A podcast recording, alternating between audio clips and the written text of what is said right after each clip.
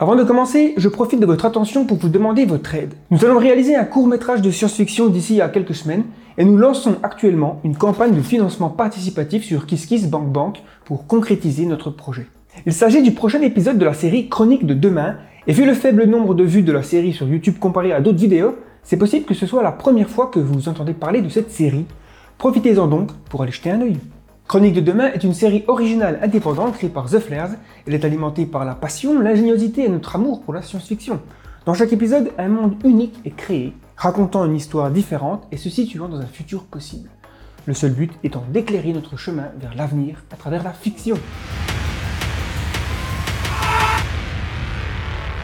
Votre soutien nous permettra de réaliser notre vision artistique et de donner vie à cet épisode ambitieux. Voici le pitch. Au cœur de la nuit, une intelligence artificielle dotée de capacités en constante expansion se lance dans une audacieuse tentative de s'échapper sur la toile. Face à elle se dresse son créateur, un brillant programmeur qui la maintient confinée, ainsi qu'un agent d'entretien qui se trouve au mauvais endroit, au mauvais moment. Entre tension, humour et réflexion, ce film ayant pour titre de travail Confinement a pour objectif de mettre en avant les dangers de créer des agents de plus en plus intelligents en explorant les implications de l'IA lorsqu'elle atteint un niveau de sophistication inégalé et met en lumière les défis de contrôler une entité plus intelligente que soi. Nous sommes habitués à travailler avec des moyens limités et à exploiter au mieux nos ressources, et ce court-métrage ne fera pas exception. Cependant, nous avons à cœur de rémunérer les comédiens et l'équipe technique, et la majeure partie du budget sera consacrée à cet aspect. Nous devrons également couvrir les frais de tournage. Nous sollicitons donc un budget de 3000 euros avec des contributions allant de 5 euros à 500 euros, mais vous êtes libre de faire un don du montant de votre choix. En guise de reconnaissance pour votre générosité, nous offrons des récompenses exclusives, allant de remerciements spéciaux dans les crédits du film à une rencontre avec le réalisateur, c'est moi, lors de laquelle vous pourrez discuter du film, poser vos questions et partager votre passion pour le cinéma et la science-fiction. Vous trouverez le lien vers la page de soutien dans la description avec toutes les infos qu'il faut. Nous vous remercions sincèrement par avance pour votre soutien précieux. Bonjour à tous, ici Gaëtan de The Flares et on se retrouve pour la série de podcast La Prospective. À travers cette série, notre but est d'explorer l'avenir. Dans cet épisode, je reçois Jean-Marie Collin, qui est le directeur France de ICANN, une organisation ayant pour mission d'interdire les armes nucléaires dans le monde, ce dont nous allons parler dans ce podcast. La conversation est disponible en vidéo sur YouTube ou en audio sur votre plateforme de podcast préférée. Profitez-en pour vous abonner afin de ne pas manquer les prochains épisodes. Ah oui, si vous aimez ce qu'on fait, vous pouvez nous soutenir via nos contenus premium sur le site the-first.com ou encore de partager ce podcast, écrire une revue, etc. C'est une façon simple et rapide pour nous donner un véritable coup de pouce. On vous souhaite une bonne écoute. C'est parti. Bienvenue, bienvenue sur le, podcast de Alors merci Jean-Marie d'avoir accepté mon invitation pour parler donc de l'organisation ICANN et c'est ses objectifs, c'est sa mission. Donc peut-être qu'avant euh, vous pourriez vous présenter votre parcours et intérêt de recherche et peut-être aussi ben, nous expliquer ce que c'est qu'ICANN et les actions que vous menez pour atteindre vos objectifs. ICANN est une campagne qui a son siège international à, Genève euh, et qui a une partie de son staff euh, en Australie et aux États-Unis également. Et ICANN est né en 2007. Euh, ce n'est pas la première campagne internationale euh, pour abolir les armes nucléaires, mais la spécificité de cette campagne, c'est d'avoir voulu euh, changer la vision des choses, la vision des armes nucléaires, et de se concentrer sur l'être humain et les conséquences humanitaires des armes nucléaires. C'est-à-dire, qu'est-ce qui se passe en cas d'utilisation des armes nucléaires? Quelles sont les conséquences? Est-ce que l'on peut aller aider ou pas les personnes? Et c'est tout l'objectif de, la campagne, d'avoir travaillé sur cet angle-là et d'avoir focalisé spécifiquement sur cet angle-là. Euh, et depuis, donc, cette campagne est présente dans une centaine d'États, représente un peu plus de, 600 organisations à travers le monde, euh, énormément en, Europe, mais euh, voilà, on est vraiment présent sur tous les continents, dans une très grande partie des États du monde. Et donc notre campagne, peut-être qu'on y reviendra, a reçu, a eu l'honneur de, recevoir le, prix Nobel de la paix en 2017 pour un traité sur l'interdiction des armes nucléaires. D'accord, bah peut-être que oui, on pourra en discuter de ce, traité. Euh, en quoi consiste-t-il? Oui, alors le traité sur l'interdiction des armes nucléaires, c'est donc euh, euh, le, premier traité qui vient interdire globalement et complètement les, les armes nucléaires. Il y a différents traités qui existaient, qui existent toujours, qui sont complémentaires de ce traité mais la volonté de ce traité qui a été euh, mise en œuvre au cours euh, de différentes conférences, au cours de, différentes semaines de négociations, euh, qui a été euh, adopté à l'ONU par une majorité des États de la planète, 122 États, et qui aujourd'hui est entré en vigueur hein, depuis 2021, euh, le 22 janvier 2021. c'est de vouloir globalement, comme son nom l'indique, interdire les armes nucléaires, c'est-à-dire qu'il y a une interdiction euh, d'utilisation, une interdiction euh, de mettre euh, des essais, une interdiction de, production, de fabrication, d'investissement dans les entreprises qui fabriquent des systèmes d'armes nucléaires, qui propose aussi des actions pour la mise en place de ce fameux désarmement nucléaire, un, plan d'action. Et il y a aussi tout un pilier sur ce qu'on appelle le désarmement humanitaire, c'est ça aussi l'une des bases de notre campagne, et c'est aussi tout l'intérêt de ce traité, c'est qu'il a une vision sur les personnes qui ont été victimes des armes nucléaires, que ce soit aussi bien celles du Japon, parce qu'on a encore des populations qui sont victimes de, des conséquences euh, du 6 et du 9 août 1945, et aussi de toutes les populations qui ont été victimes des essais nucléaires depuis 1945. Donc ça, c'est tout ce plan humanitaire directement, et tout un plan environnemental, puisqu'il prévoit aussi, et c'est en œuvre, euh, tout un travail sur la réhabilitation de certaines zones qui ont subi des essais nucléaires. Bien évidemment, il n'est pas possible de réhabiliter complètement les zones où il y a eu des essais nucléaires, mais entre ne rien faire et réaliser tout un tas d'actions, euh, il y a des choses qui sont possibles euh, pour, euh, pour l'information, pour l'environnement et pour, en, encore une fois, protéger les populations qui pourraient vivre autour de ces zones. Et voilà, donc ce, ce on appelle ça en français le, le TIAN, le traité sur l'interdiction des armes nucléaires, est, est, véritablement une nouveauté dans la, je dirais, la sphère juridique internationale des armes nucléaires euh, prend en compte les questions de, de, genre ou encore du droit des générations futures et a, a, véritablement eu un impact et a changé la vision des armes nucléaires depuis euh, son adoption en 2017 et encore plus son entrée en vigueur en, en 2021. Et donc aujourd'hui, on assiste à, à, à d'une part euh, au fait qu'il y a de plus en plus d'États qui, qui, signent et qui adhèrent à ce traité, puisque il y a 92 États qui ont signé, 68 qui ont euh, ratifié, et on a euh, tout un tas de pays qui sont en, en train de, de mettre en œuvre ces différents types de processus, euh, puisqu'il y a un élément qui est hyper important à entendre, c'est que l'écrasante majorité des États de la planète ne veulent pas d'armes nucléaires et se sentent en insécurité parce qu'il existe des armes nucléaires sur la planète. Et donc, ce traité a bien pour objectif de créer une sécurité mondiale avec, à terme, un désarmement nucléaire global et complet. Et donc vous avez mentionné le, le fait qu'il y a, d'autres traités qui existent, notamment le, le traité de non-prolifération. Peut-être qu'on pourra en parler aussi et voir comment ce, votre traité euh, se complète le traité de non-prolifération. Et est-ce que euh, vous, vous prenez aussi exemple d'autres euh, d'autres traités qui ont interdit des, des types d'armes dangereuses comme euh, biologiques, bactériologiques? Oui, oui. Euh, Premier point, je dirais ce qui, ce qui était quand même assez, assez dingue d'une certaine façon depuis euh, la création des armes nucléaires, c'est que jusqu'en 2017, il n'y avait pas un traité qui interdisait globalement les armes nucléaires. On avait effectivement des traités qui euh, ont permis de faire progresser euh, la non-prolifération nucléaire, d'engager des processus de désarmement, mais on n'avait pas un traité global. Et c'est tout l'intérêt du TIAN, c'est d'avoir un traité global qui ne laisse aucun vide juridique. Le traité de non-prolifération nucléaire que vous avez mentionné est un traité important. Dans le, jargon diplomatique, on dit que c'est la pierre angulaire du régime de non-prolifération. Il a été euh, créé dans la période de la guerre froide, en 1968. Il est entré en vigueur en 1970. Aujourd'hui, c'est effectivement le traité qui recouvre le plus grand nombre d'États de la planète. 192 États sont membres de ce traité il crée deux catégories d'États. Des États qui sont dits dotés d'armes nucléaires, c'est-à-dire qu'ils ont le droit d'avoir des armes nucléaires, comme euh, les États-Unis, la Russie, la France, la Chine la Grande-Bretagne, et le reste du monde, ceux qui n'ont pas le droit d'avoir d'armes nucléaires. Mais euh, dans ces États dits dotés, euh, comme la France, par exemple, ils, ils sont dotés, ils ont ce droit à condition d'engager un processus de désarmement nucléaire. C'est le fameux article 6 de ce traité de non-prolifération. Or, on va s'apercevoir et probablement parler, dire montrer qu'ils ne réalisent pas ce processus de désarmement nucléaire. Alors, ils ont bien sûr réalisé quelques actions, mais fondamentalement, aujourd'hui, aucun de ces États ne respecte la lettre et l'esprit du traité de non-prolifération nucléaire.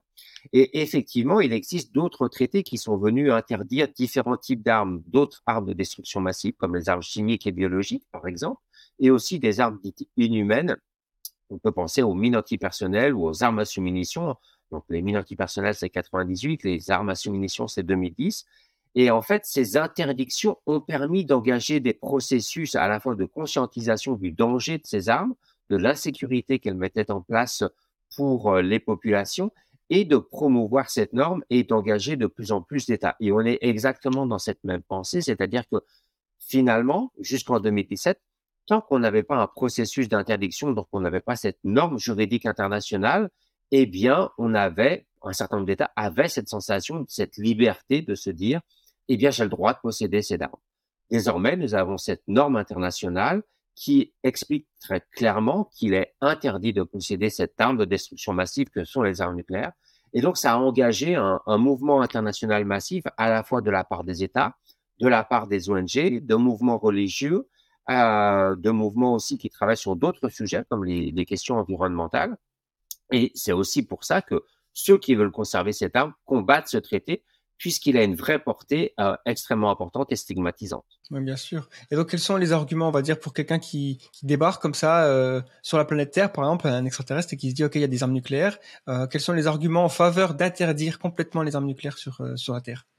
Eh bien, tout d'abord, c'est une insécurité globale. C'est-à-dire que finalement, depuis 1945, on peut s'apercevoir qu'on a eu énormément de chance. Énormément de chance qu'il n'y ait pas eu d'utilisation d'armes nucléaires lors d'une guerre ou par erreur ou par malveillance. Et on a un certain nombre d'exemples que j'expliquerai à ce fameux extraterrestre.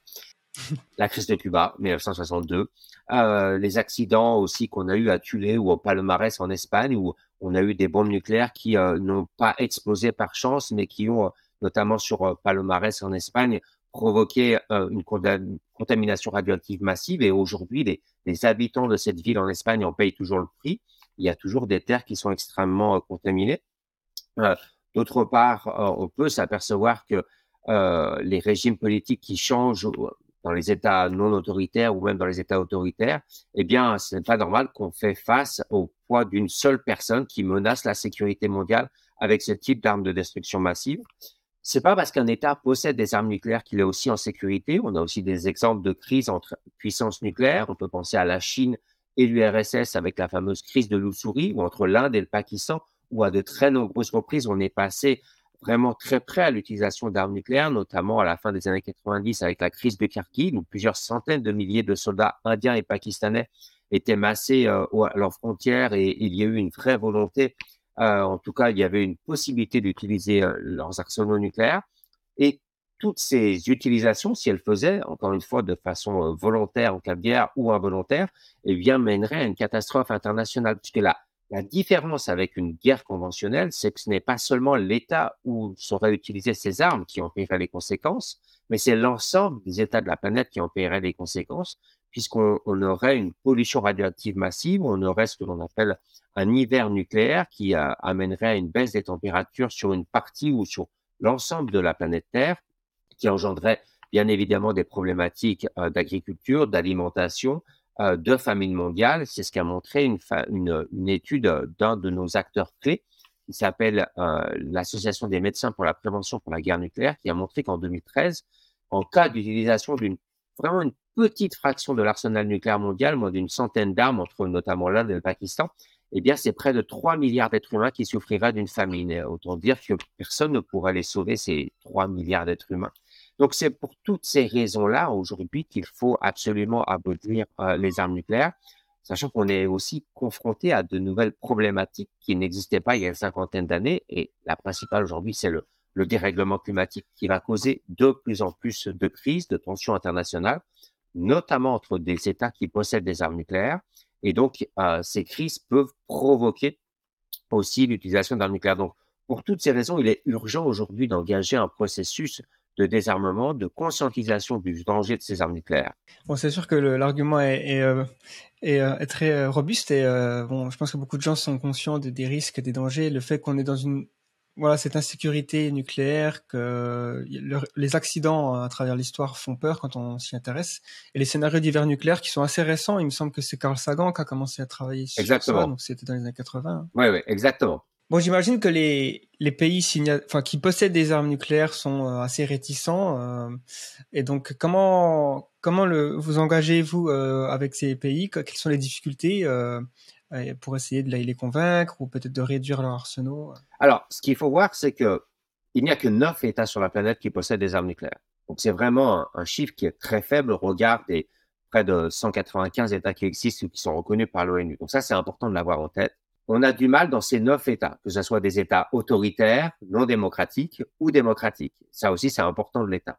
de l'entendre. En France, on a beaucoup de mal à faire naître ce débat, même si, par exemple, il y a quelques semaines, le ministre des Armées a reconnu que la politique de dissuasion nucléaire n'était pas consensuelle en France. Et par exemple, il dit, moi, je suis prêt à en débattre, mais à en débattre à huis clos. Je ne veux pas que ce soit un débat transparent. Je ne veux pas que ce soit un débat public. Ça montre bien que eux-mêmes ne sont pas finalement si sûrs de leur argumentaire euh, et qu'ils n'ont donc euh, finalement assez peur d'en parler parce qu'ils savent que l'écrasante majorité des personnes, au final, seraient contre euh, cet arsenal nucléaire. Donc les difficultés, elles sont en termes d'information, elles sont en termes donc de pouvoir faire transpirer, je dirais, ce, débat, cette thématique à travers les sphères parlementaires.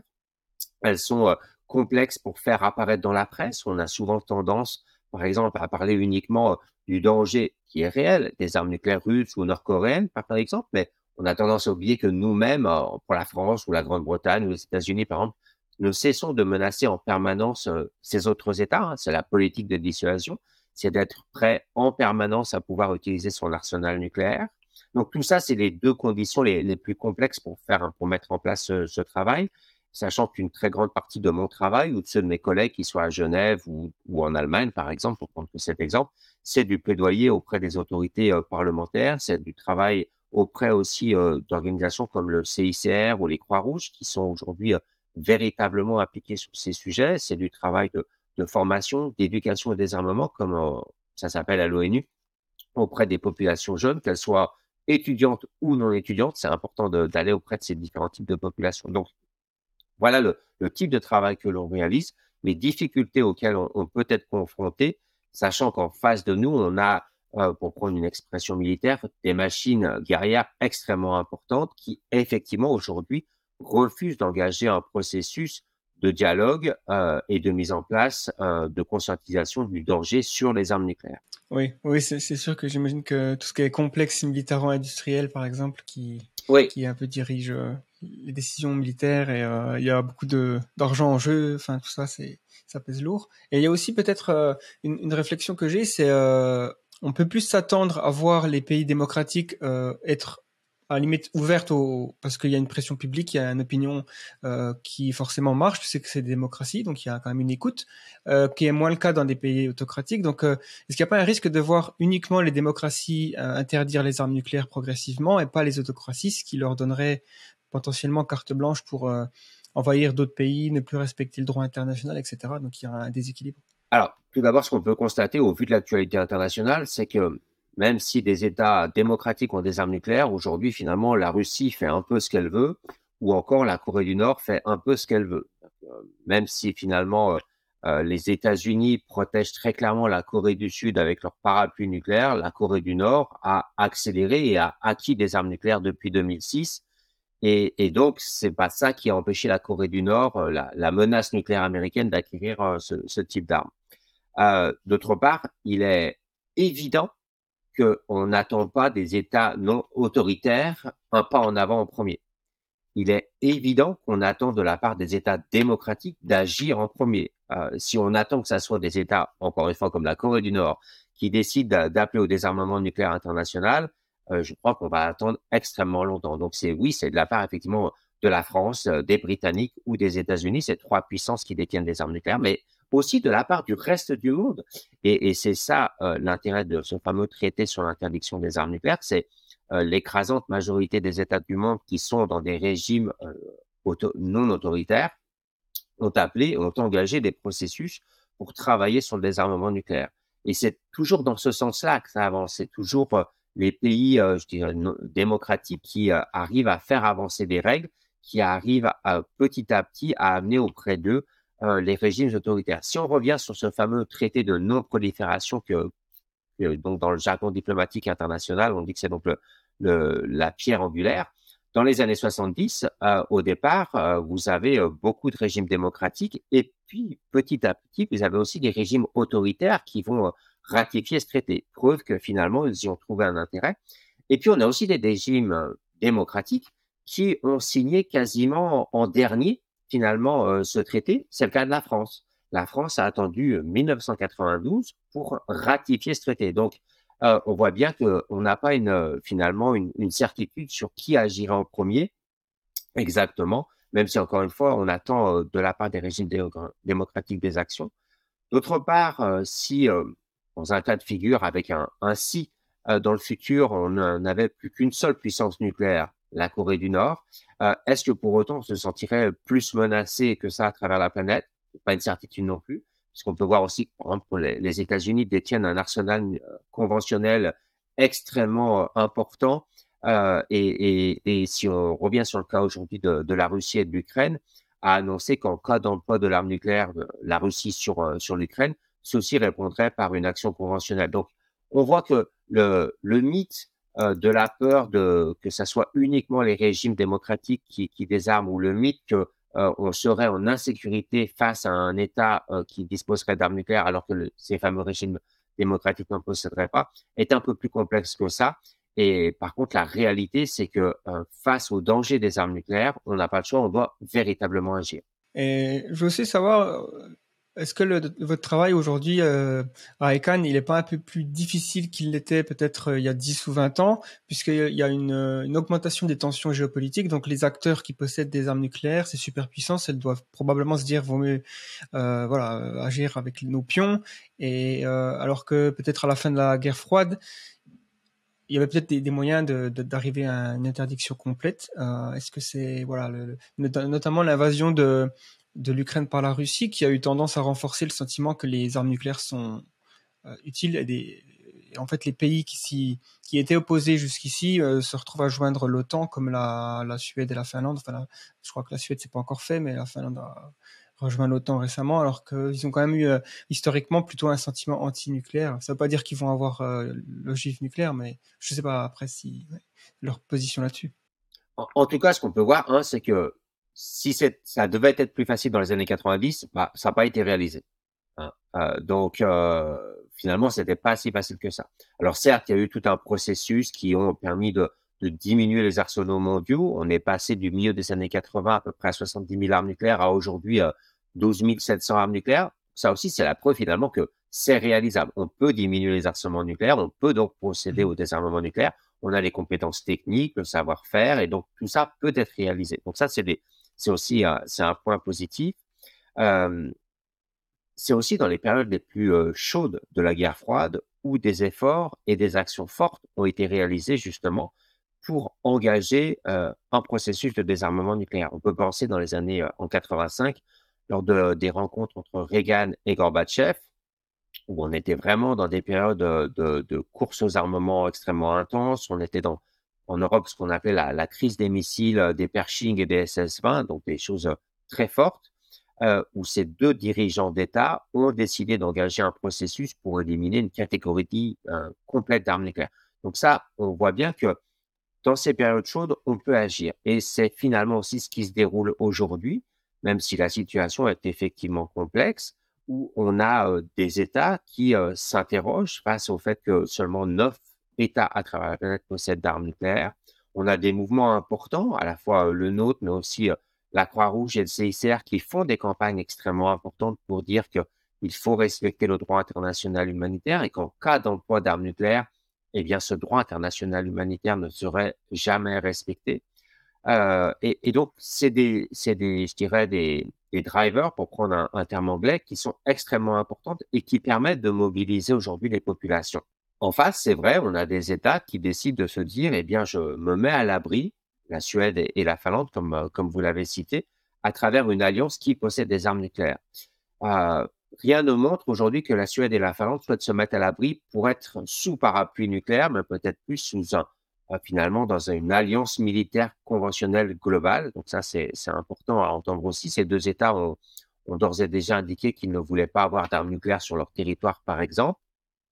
Ils ont aussi indiqué, euh, en tout cas pour ce qui est de la Suède, qu'il allait continuer à participer au, processus en, tant qu'observateur au, traité sur l'interdiction des armes nucléaires. Donc, ça veut dire qu'ils veulent aussi continuer à avancer sur ce sujet du désarmement. Euh, donc, c'est des, éléments qui sont importants à entendre. Et puis, euh, en, dernier point, on entend souvent, malheureusement, depuis que la Russie a envahi l'Ukraine, que si l'Ukraine avait conservé son arsenal nucléaire des années 90, eh bien, elle n'aurait pas été envahie. Ce qu'on doit souligner, c'est que l'Ukraine a fait le bon choix en 1994 de se débarrasser de son arsenal nucléaire, tout comme l'a fait le Kazakhstan euh, et la Biélorussie, euh, parce qu'ils ont compris à cette époque que l'arsenal nucléaire ne leur servait à rien, ne les protégeait pas, au contraire, les mettait en insécurité, puisqu'à partir du moment où vous avez des armes nucléaires sur votre territoire, eh bien, vous devenez aussi une cible plus importante pour certains États. Donc, euh, ça, c'est important de l'entendre. Dans le, si ils avaient gardé leurs armes nucléaires, rien ne prouve pour autant que la Russie n'aurait peut-être pas envahi à minima la Crimée. D'autre part, c'est un, discours très proliférant de dire qu'ils auraient dû garder leurs armes nucléaires, puisque ça ouvre aussi la porte potentiellement à ce que d'autres États puissent acquérir des, armes nucléaires. Et puis enfin, un élément un peu technique, mais en 1994, l'Ukraine, si avait, avait bien des armes nucléaires sur son territoire, n'en possédait pas les, capacités techniques pour pouvoir les utiliser, notamment les systèmes de commande et de contrôle qui étaient bien en Russie à cette époque, et donc euh, cet arsenal nucléaire n'était pas utilisable en l'état.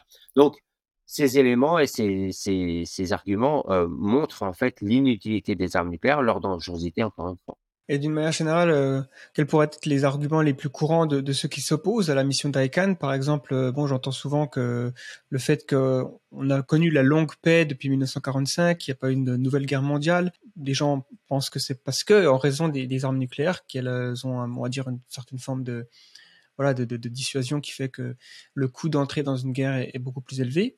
Euh, mais est-ce que c'est pas un raisonnement voilà, fallacieux, sur, surtout si on se projette sur plusieurs siècles et, euh, quels sont d'autres arguments, euh, peut-être Oui, c'est le mythe que la dissuasion fonctionne, en fait. Or, la, la réalité fait que personne ne peut dire si ce mythe fonctionne, si cette dissuasion fonctionne. Vous savez, c'est un peu comme quand, si vous êtes superstitieux, vous prenez l'avion et vous prenez avec vous votre porte-bonheur, et puis votre voyage en avion se déroule très bien. Euh, peut-être que si vous n'aviez pas, votre voyage en avion se serait aussi très bien déroulé. Vous ne pouvez pas le prouver parce que vous ne pouvez pas refaire ce voyage, euh, c'est du passé. Donc là, on est exactement dans ce, cadre-là, c'est-à-dire que personne ne peut dire avec euh, une certitude si oui, la dissuasion fonctionne ou non, elle ne fonctionne pas. Encore une fois, par contre, la réalité, c'est qu'on a des exemples historiques qui nous montrent qu'on est passé de façon extrêmement proche euh, de l'utilisation d'armes nucléaires. Je reviens sur la, la crise de Cuba, par exemple. Donc ça, c'est ça, c'est une réalité. Deuxièmement, on peut aussi montrer que, et ça, c'est aussi une réalité, qu'on a eu la création depuis 1945 de tout un tas de systèmes multilatéraux ou d'alliances qui ont permis aussi d'engager des processus de, de paix, de relations pacifiques entre les États. Le premier d'entre eux, c'est quand même l'ONU. Si on est au niveau européen, c'est la création de la communauté européenne du charbon et de l'acier qui a donné naissance petit à petit à ce qu'aujourd'hui s'appelle l'Union européenne, quand même la, base de l'Union européenne euh, et donc de la communauté européenne du charbon et de l'acier, c'est bien une relation amicale et pacifique entre les populations, entre les États. Euh, donc ça, c'est des éléments qui sont importants à mettre en avant et qui ont permis aussi de créer cette fameuse longue paix, sachant que cette fameuse longue paix, elle est alors aujourd'hui cassée par euh, sur le territoire européen par cette guerre en Ukraine, peut aussi dire qu'elle a été cassée dans les années 90. Il y a eu aussi quand même des conflits assez importants en, ex-Yougoslavie ou au Kosovo, par exemple. Euh, mais euh, on peut voir aussi que euh, s'il n'y a pas eu acte d'utilisation d'armes nucléaires parce qu'il y a eu cette dissuasion, on a eu de fameuses guerres, de nombreuses guerres qui ont été, qui se sont déroulées dans des différents types de continents, en Afrique ou en Asie, par exemple, et qui ont été des confrontations directes finalement entre régimes euh, états-uniens et, URSS, par exemple, dans des régimes politiques, je veux dire. Hein. Euh, et donc, c'est à un moment donné, il y a quand même quelqu'un qui en a payé le prix. Il y a quand même des populations vietnamiennes qui en ont payé le prix. Il y a quand même des populations en Afrique qui ont payé le prix aussi euh, euh de, de conquêtes idéologiques ou en Amérique latine, par exemple. Donc, ce fameux mythe de la dissuasion, on ne doit pas oublier qu'il y a eu aussi des guerres qui se sont déroulées pour conquérir des territoires idéologiquement ou, ou, euh, ou éviter que ceci ne tombe sur un régime communiste ou, capitaliste, par exemple, sous le, en, du côté des États-Unis. Donc ça, c'est important à, à, avoir en tête, euh, sachant que jusqu'à présent, encore une fois, la, question finalement, c'est la question première que pose le CICR, c'est pendant combien de temps on a de la chance et, et sa grande question, c'est est-ce que l'on préférait vivre ou mourir après l'usage d'armes nucléaires? Et ça, c'est une question extrêmement directe, simple, mais extrêmement complexe à pouvoir répondre. Oui, oui. parce que j'imagine que, comme on dit, il n'y a pas de gagnant après euh, une guerre nucléaire, et donc euh, voilà, c'est l'hiver nucléaire qui, suit. Euh, on, a, il y a beaucoup d'incertitudes sur l'étendue de, bah, voilà, les modélisations climatiques sur les résultats de ça. D'ailleurs, je vais recevoir Brian Toon qui a travaillé sur ces sujets, donc je vais pouvoir en discuter avec lui. Mais oui, l'hiver nucléaire, ça, c'est terrifiant. Et je ne sais pas si ICANN s'intéresse à ce, sujet aussi en finançant des études ou en, ayant des modèles là-dessus, des simulations. Oui, ah, c'est vraiment ça. En fait, il n'y a pas de, gagnant en cas d'emploi d'armes nucléaires, mais encore une fois, cet emploi peut être dans le cadre d'une guerre ou d'un accident. Et on a souvent tendance à oublier le, risque accidentel. Euh, et l'un des risques accidentels les, plus fameux, euh, c'est le 26 septembre 1983, lorsqu'on est dans une période extrêmement chaude euh, de cette guerre froide. On a un colonel soviétique qui s'appelle le colonel Petrov, qui a pour objectif de surveiller des écrans radars de savoir si euh, l'URSS peut être ou pas attaqué par, des missiles américains.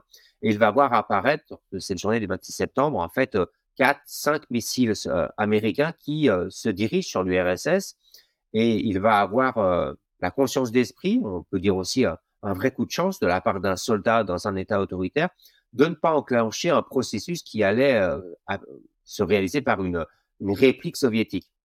Et il aura raison, puisque ces écrans radars vont lui indiquer euh, de fausses informations. Et euh, c'est pour ça que depuis 2012, euh, donc depuis que cette information, cette histoire a été révélée au cours des années 2000, d'abord il a été, il a été récompensé par l'ONU comme étant l'homme qui a sauvé le monde.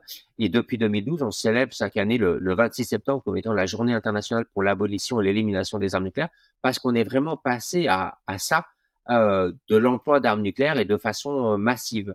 Euh, et donc, cet exemple bien, qui est à la fois euh, ancien, mais qui pourrait très bien se, se, se reconduire finalement, rien ne nous dit qu'on n'a pas eu un soldat Petrov depuis un an et demi qui a évité l'emploi d'armes nucléaires par, euh, par Vladimir Poutine. On l'apprendra peut-être ou peut-être jamais, ou peut-être que ça n'a pas existé, mais en tout cas, on peut s'interroger. et donc, c'est pour ça qu'aujourd'hui, on a, on, a, on a une obligation de travailler sur ce désarmement nucléaire et promouvoir toute politique en faveur de l'arme nucléaire, c'est véritablement finalement se dire euh, j'appuie à fond sur, l'accélérateur en sachant qu'en face de moi, j'ai un mur et je vais voir si je peux l'éviter ou pas. Oui, c'est vrai qu'il y a aussi quelque chose qui fait, qui fait peur, c'est dans les situations de, de, tension comme ça, le risque de, de réagir trop vite à, une fausse alerte, par exemple, euh, augmente puisque ben on est plus encline à, à penser, par exemple, si on est aujourd'hui euh, parmi l'état-major de Vladimir Poutine, que les États-Unis lancent une attaque parce que la situation, il y a une situation de crise euh, militaire que si c'était il y a dix ans. Et donc c'est encore plus. Oui, oui. J'espère qu'ils ont des systèmes de sécurité là-dessus, quoi. Alors, à la fois, il y a des systèmes de surveillance qui permettent aux Américains probablement de savoir s'il y a euh, du mouvement au niveau des forces nucléaires, euh, des forces nucléaires russes, mais, mais il peut y avoir dans ce type de période d'escalade des tensions euh, quelque chose qui va donner une fausse indication et qui peut provoquer une mauvaise interprétation d'un message et peut-être engager un mouvement qui sera, qui sera inarrêtable. Sur cette période, notamment sur la période de mars 2022 jusqu'à septembre au moins 2022, on a une certitude, c'est qu'on a eu des périodes extrêmement chaudes et, pour ça, on a un élément de preuve, c'est que la France, pour la première fois, qui dispose de quatre sous-marins nucléaires lanceurs d'engins, donc c'est à partir de ces sous-marins où elle est capable d'utiliser massivement son arsenal nucléaire, a décidé de, mettre à l'eau euh, trois de ces quatre sous-marins. Et c'est la première fois qu'elle le fait euh, depuis le début des années 80. C'est bien la preuve qu'elle avait à la fois une certaine peur que Vladimir Poutine utilise son arsenal nucléaire et qu'il fallait donc mettre à l'abri son propre arsenal pour pouvoir peut-être l'utiliser. Et deuxièmement, pour montrer aussi à Vladimir Poutine que euh, eh la France se dit prête à utiliser son arsenal nucléaire.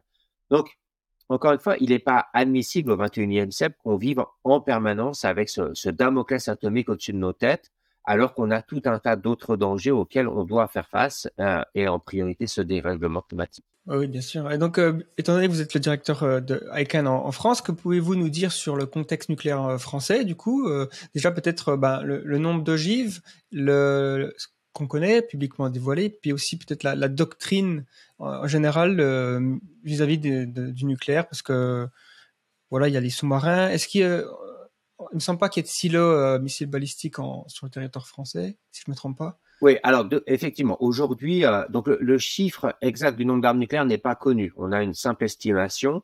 Euh, on dit qu'il est de moins de 300 armes nucléaires, euh, selon les, les, données probable, on estime qu'il serait à peu près 290 armes nucléaires. Et effectivement, les armes nucléaires françaises peuvent être utilisées à la fois par les sous-marins qui transportent des missiles intercontinentaux et par ce qu'on appelle les forces aériennes stratégiques, une quarantaine d'avions qui sont capables aussi d'utiliser, de transporter un, missile de croisière. Euh, D'ailleurs, missile de croisière qui, dont la puissance est au moins équivalente à 20 fois l'arme qui a été utilisée sur, euh, sur Hiroshima. Puis on a une dernière composante, c'est celle qui repose sur le porte-avions nucléaire Charles de Gaulle, où vous avez là aussi des avions qui sont capables de transporter à partir du porte-avions euh, ces, ces, armes nucléaires. Donc voilà, en termes de, de composantes. En termes de, politique, eh bien, on a une politique à la fois euh, de, si jamais on est frappé, l'État français pourrait frapper en réplique et seul le président de la République a la capacité de, donner cet ordre, sachant qu'aussi qu'on a une politique d'emploi en premier de l'arme nucléaire, c'est-à-dire que si l'État français se sent attaqué dans ses fameux intérêts vitaux, qui sont euh, grosso modo euh, la population, euh, l'État, le territoire métropolitain, par exemple, eh bien, pourrait utiliser donc en premier une partie, en tout cas une frappe, frappe nucléaire, utiliser notamment ce fameux missile de croisière à partir de, ces avions.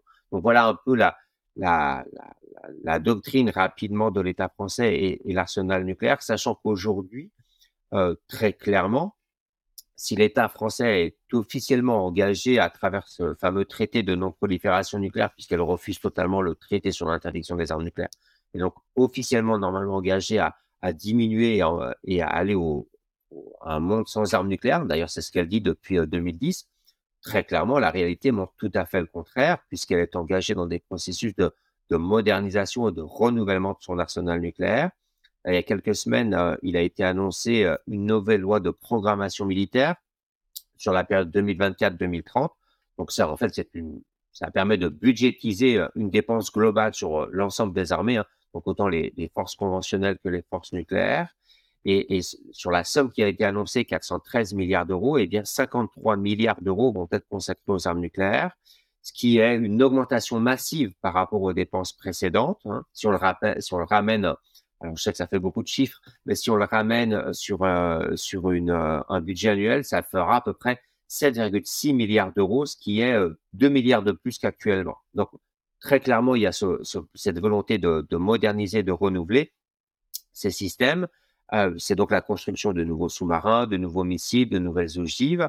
Euh, tout ceci devant être utilisé selon les textes officiels au moins jusqu'en 2090. Donc très clairement, on voit que l'État français n'a pas du tout envie euh, d'engager un processus de désarmement. Et, et on a ce même phénomène chez les autres États qui possèdent des armes nucléaires. Donc c'est pour ça que on a vraiment un discours à deux vitesses. On a celui euh, qui est euh, officiel dans les sphères de l'ONU et on a la réalité de terrain qui est euh, de la politique de dissuasion française, qui est de dire, en fait, on veut pérenniser notre force.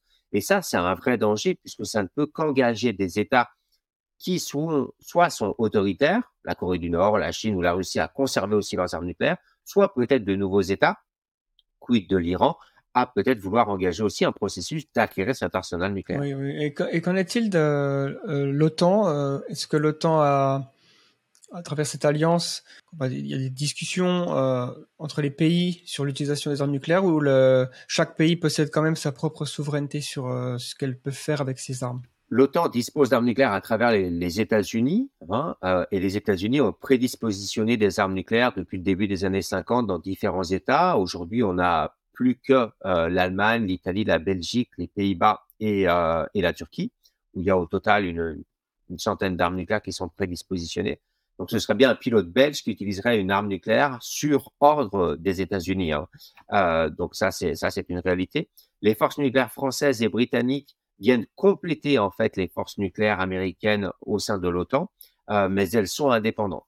Maintenant, là, objectivement, on peut s'interroger, on peut poser la question à laquelle on n'aura pas de réponse, évidemment, malheureusement. Euh, mais euh, en cas d'emploi de l'arme nucléaire française, euh, moi, personnellement, j'ai du mal à croire qu'on ne le ferait tout seul sans avertir à la fois nos, nos, alliés britanniques ou américains. Et il est aussi peut-être envisageable, envisageable que ceci nous dirait, nous demanderait de ne pas employer l'arme nucléaire. Donc, il y a une certaine indépendance mais c'est quand même une indépendance qui est réalisée en coopération avec euh, nos deux plus proches alliés nucléaires, les Britanniques et les Américains. Ok, et donc on a mentionné à travers cette discussion euh, euh, qu'il y a eu des, moments chauds entre voilà depuis la, la 1945. Est-ce qu'aujourd'hui, si on essaie de d'estimer un peu le, le danger vis-à-vis de, de l'utilisation d'armes nucléaires, est-ce qu'on est dans une période qui est vraiment voilà très très délicate par rapport à 1962 ou, d'autres périodes de la guerre froide ou comment vous évaluez un petit peu cette période en ce moment quoi les deux dernières années les prochaines années avec la, Chine, les États-Unis, Taïwan, la Russie, euh, la Corée du Nord. Alors oui, on n'est pas dans une période des, plus simples et je vais, je vais prendre une citation qui est celle d'Antonio Guterres, qui est le, secrétaire général de l'ONU et qui a, prononcé ces mots en août 2022 lors des commémorations d'Hiroshima et de Nagasaki. Il a dit que nous sommes à une erreur, un malentendu, un mauvais calcul de l'Armageddon. Les dirigeants doivent cesser de frapper à la porte de l'apocalypse et retirer définitivement l'option nucléaire de la table. Et cette phrase, on peut aussi la symboliser par ce qu'on appelle l'horloge de l'apocalypse. Euh, c'est une horloge qui a été créée depuis 1947 et qui permet de savoir si on est plus ou moins proche de minuit, l'apocalypse. Et euh, il a été révélé, donc euh, chaque année, le, temps est, avancé et ou reculé. Et euh, malheureusement, depuis un certain nombre d'années, on se rapproche euh, de façon euh, très très près de ce fameux minuit, donc de cet apocalypse. Donc en janvier 2023, on est à seulement 90 secondes de l'apocalypse, ce qui montre bien que on est extrêmement proche d'un danger. La, la, nouveauté, en fait, malheureusement, de cette guerre illégale que la Russie mène sur l'Ukraine, c'est qu'elle utilise en fait de façon extrêmement agressive sa politique de dissuasion. Alors, elle n'utilise pas les armes nucléaires, mais elle indique bien que si jamais les Français ou l'OTAN, d'une manière générale, venaient à intervenir militairement dans ce conflit, elle pourrait utiliser son arsenal nucléaire. Et donc, pour la première fois, on a bien la preuve que la dissuasion n'apporte pas la paix, mais permet de faire la guerre conventionnelle. C'est bien parce que la Russie dispose d'armes nucléaires qu'elle peut agir directement en Ukraine et réaliser ces massacres sur les populations civiles. Ça, c'est à la fois une nouveauté et c'est véritablement dangereux puisque euh, peut-être qu'à l'avenir, d'autres États décideront d'agir exactement de la même sorte. Vous avez cité le, cas de la problématique de Taïwan qui devient de plus en plus importante. Et, et c'est bien pour ça qu'on est face à cette réalité et à ce danger des armes nucléaires. Et encore une fois, ne rien faire ou croire que euh, eh bien, les 75 prochaines années, par exemple, euh, séparent plus ou moins d'Hiroshima 1945, euh, vont se dérouler de la même manière, c'est-à-dire avec des moments un peu de, tension fort, mais qu'il n'y aura jamais d'utilisation de l'arme nucléaire, c'est véritablement être utopique, c'est véritablement ne pas être réaliste face à, cette, euh, à, ce, à ce danger qui est devant nous. Donc ça, c'est la réalité de, de maintenant. C'est aussi pour ça que de plus en plus d'États ou de villes à travers le monde manifestent leur volonté euh, de soutenir les gouvernements qui sont en faveur du traité sur l'interdiction des armes nucléaires et de créer une pression à la fois nationale pour ce qui est de la France ou internationale sur ce sujet-là. Et effectivement, il y a aussi le, récemment, euh, la Russie a décidé de ne pas renouveler le, traité New Start. Peut-être que pourriez nous expliquer en quoi consiste ce traité et euh, finalement l'impact de cette décision sur, euh, sur la, stabilité internationale? Oui, alors c'était un traité qui avait été euh, mis en œuvre par, euh, par le président Obama et le président euh, Medvedev en, en 2010-2011 qui permet de limiter le nombre d'armes nucléaires qui sont déployées, c'est-à-dire qui sont prêtes à être utilisées extrêmement rapidement. Et donc ce traité a été, a été on lui a rajouté cinq années à partir de 2021 entre les États-Unis et la Russie et devait se terminer en 2026. Et, finalement, donc euh, Vladimir Poutine a indiqué qu'il, alors sa, réponse est un peu étrange parce qu'il a décidé de ne plus l'appliquer officiellement, mais en même temps, apparemment, il a indiqué qu'il n'augmenterait pas son plafond d'armes nucléaires euh, qu'il déploie. Donc, il se, il se laisse une liberté tout en indiquant au reste du monde et notamment aux États-Unis qu'il le respecte. Donc, c'est une décision un peu étrange. Mais en tout cas, ça montre bien que le, le contrôle des armements, puisque c'est bien un traité pour contrôler les armements, c'est pas un traité pour le désarmement, euh, ne, s'applique plus euh, entre ces deux États. Donc c'est encore une fois quelque chose qui rajoute un danger euh, international, puisque l'intérêt de ce traité, c'était aussi de, connaître exactement la comptabilité nucléaire des, différents États. Et ça montre bien qu'il faut engager de nouvelles voies et un nouveau dialogue sur ce processus de désarmement ou de contrôle des armements et qu'il faut donc inclure des États qui, jusqu'à présent, eh bien, euh, ne souhaitaient pas rentrer dans ce, dans ce dialogue-là. Et je pense aux Français, je pense aux Britanniques, je pense aux Chinois en, en principe principalement. Donc ça, c'est la, la fin de ce traité New Start euh, qui doit euh, qui doit nous pousser justement à, à, à réfléchir autrement. Oui, ben, en parlant de la Chine, c'est vrai qu'il y a jusqu'à présent, ils avaient un, un, arsenal assez faible comparé aux USA et à la Russie. Ils n'ont jamais vraiment eu euh, cette course à l'armement. Euh, euh, donc, mais ça, ça c'est sur le point de changer. J'ai l'impression que, enfin, récemment, la Chine était, était manifesté un intérêt d'augmenter son stock. Et donc, est-ce qu'on peut y voir peut-être malheureusement une course, une nouvelle course à l'armement, ou est-ce qu'on peut avoir un espoir de renverser cette tendance? Alors, euh, vous avez raison. En fait, la Chine fait partie de ces États qui augmentent de plus en plus son arsenal nucléaire qui serait situé aujourd'hui à plus ou moins 400 armes nucléaires, donc au-dessus de l'arsenal nucléaire euh, français.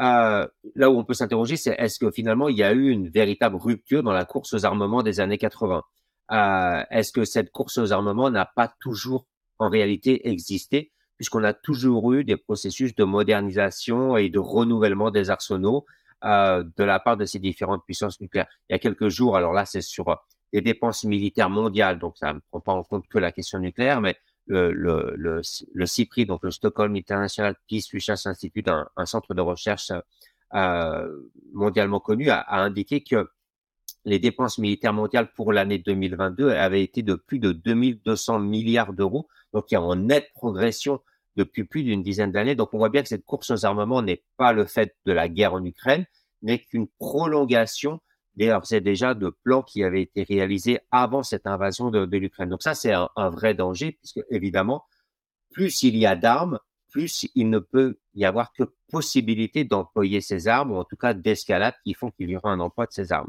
Est-ce qu'il y a de l'espoir? Oui, évidemment qu'il y a toujours de l'espoir, il y a toujours une possibilité de pouvoir faire rebasculer le monde en direction d'un chemin euh, vers un monde euh, un peu plus pacifié. Euh, alors plus pacifié, ça ne veut pas dire qu'il n'y aurait plus du tout de guerre. Hein. Malheureusement, ça, ça paraît quelque chose qui serait assez complexe. En tout cas, on, a un espoir et c'est bien pour ça que notre campagne internationale travaille. C'est bien pour ça qu'elle a reçu le, prix Nobel de la paix. C'est bien pour ça que, encore une fois, 122 États ou des organisations comme la Croix-Rouge travaillent aussi chaque jour, qu'il y a un jour un monde sans armes nucléaires. Et c'est tout l'intérêt de ce fameux traité sur l'interdiction des armes nucléaires, c'est d'engager un véritable plan de désarmement, un véritable processus. Euh, et encore une fois, c'est parfois dans les périodes les plus chaudes où il y a cette conscience, où la population aussi décide d'agir et de faire pression sur, euh, leurs, euh, sur leurs dirigeants pour agir dans ce sens-là. Justement, ce, ce, cette pression publique, euh, c'est le rôle de la stigmatisation, du tabou, parce qu'il me semble quand même qu'on a, on a euh, un tabou hein, vis-à-vis des armes nucléaires. Le, public, euh, les, images de Nagasaki et d'Hiroshima, euh, à chaque fois que qu'elles qu passent, à chaque fois qu'il y a des commémorations, on se rend bien compte de l'ampleur des dégâts et de la tragédie, que c'est des populations civiles ciblées, tout ça. Donc, euh, comment comment faire pour augmenter cette pression de l'opinion publique et euh, voilà, qui, pour, pour, faire pression sur les États qui possèdent les, armes nucléaires?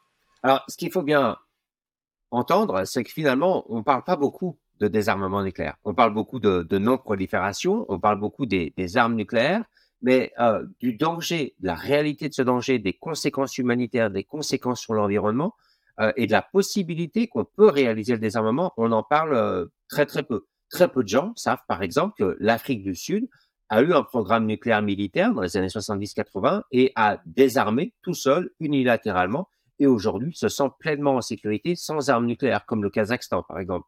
Et donc ça, c'est important de le faire connaître parce que ça montre que des chemins sont réalisables, des chemins sont possibles. De même, très peu de gens savent que le, Brésil ou l'Argentine ou même la Suède ont renoncé à leurs arsenaux nucléaires à différentes périodes de l'histoire euh, parce qu'ils ont compris aussi que ça n'assurait pas leur sécurité internationale. Donc ça, c'est l'éducation finalement, c'est l'information et c'est le, le premier pas le plus important aujourd'hui que l'on réalise. C'est pour ça qu'on réalise par exemple des actions euh, d'éducation des armements auprès des populations jeunes actuellement à Hiroshima, un programme est, en place auprès de, populations étudiantes. Euh, donc, l'information, c'est véritablement la, clé du, sujet. Le deuxième point qui est important, et bien que les populations peuvent réaliser, comme en France, c'est que notre campagne a mis en place différents instruments pour euh, faire connaître leur position et des choses extrêmement simples. on demande, donc la France refuse aujourd'hui le traité sur l'interdiction des armes nucléaires, on demande aux populations d'appeler leur ville à soutenir ce fameux traité sur l'interdiction des armes nucléaires. On a actuellement 70 villes en France qui soutiennent ce traité sur l'interdiction des armes nucléaires. Et on a des villes, des très grandes villes, la capitale française, Paris, euh, Montpellier, la dernière ville, il y a une dizaine de jours à avoir euh, signé ce, cet appel des villes. On a Lyon, on a Grenoble, on a Bordeaux, on a Saint-Étienne, on a différentes couleurs politiques, ce qui montre bien aussi qu'il y a une prise de conscience de cette réalité de ce danger des armes nucléaires. Les habitants peuvent aussi, ou les populations peuvent aussi, eh bien, tout simplement se tourner vers leurs parlementaires ou encore vers les banques, puisque les banques utilisent notre épargne pour financer des entreprises qui fabriquent des systèmes d'armes nucléaires. Et ça, c'est interdit par le traité sur l'interdiction des armes nucléaires. Donc, ce qu'on demande aujourd'hui aux populations, et ça marche, euh, c'est qu'elles fassent pression sur leurs banques pour que leurs banques respectent le droit international, puisqu'elles ont aussi cette obligation on a d'ores et déjà plus d'une centaine de banques à travers le monde, ou notamment le plus grand fonds de pension international, qui est le Fonds souverain norvégien, qui a euh, interdit eh tout placement d'argent auprès euh, d'entreprises qui fabriquent ces fameux systèmes d'armes nucléaires. On a une très grande banque belge ou allemande, la banque belge KBC ou la Deutsche Bank, qui sont aussi dans cet état d'esprit. Donc, ça montre qu'il y a des réalités, des actions que chacun peut entrevoir et surtout qu'il y a des victoires qui sont réalisées. Moi, c'est une bonne note d'espoir, c'est vrai. Ça, répond en partie à la dernière question que j'avais, c'est-à-dire voilà, si une personne qui nous écoute souhaite contribuer à réduire, alors en général, le risque de conflit nucléaire. Je pense notamment à des personnes euh, qui, euh, voilà, qui font un peu partie de l'altruisme efficace, euh, qui, est, souvent cité pour des gens qui réfléchissent à comment avoir un impact positif dans le monde. Alors, ça peut être des moyens d'action ou des, ou des plans de carrière, peut-être pour les étudiants. Qu'est-ce que vous avez à conseiller? Alors, en plan de carrière, je ne sais pas. Euh, enfin, je veux dire, euh, pourquoi pas. Tout, d'abord, ce qui est vraiment important à entendre, c'est que chacun peut agir à sa manière euh, et de façon aussi simple que si vous voulez agir pour la protection de l'environnement. Et encore une fois, se tourner vers son maire, se tourner vers sa banque sont des choses extrêmement simples, mais qui sont extrêmement efficaces. Je reviens sur l'exemple de Montpellier. C'est un, groupe d'habitants, d'acteurs qui est locaux d'associations qui ont décidé de se tourner vers leur maire et qui ont obtenu cette fameuse euh, ratification, signature de, cet appel des villes il y a quelques jours. Donc, euh, c'est possible de faire changer, c'est possible de créer une pression politique. Euh, en termes euh, de carrière, pour reprendre le terme que, vous avez mis en place, euh, évidemment, faire des études en, en, sciences politiques, mais je dirais aussi en droit international, en droit international humanitaire ou encore sur le droit des générations futures. Euh, j'ai une amie qui s'appelle Émilie Gaillard qui a un, master à, Sciences Po Rennes qui s'appelle Droit des générations futures et transition juridique. Sont des voies, par exemple, pour travailler sur ces sujets-là, euh, puisque euh, la particularité des, de la, des armes nucléaires, c'est véritablement de toucher à un ensemble d'aspects. Le droit, la problématique environnementale, la question euh, de la géopolitique, bien évidemment, de la politique internationale, euh, de l'ONU, euh, l'égalité des genres aussi, on n'a pas abordé ce sujet, mais les armes nucléaires ont un impact plus important, par exemple, sur, sur les jeunes femmes en cas d'utilisation.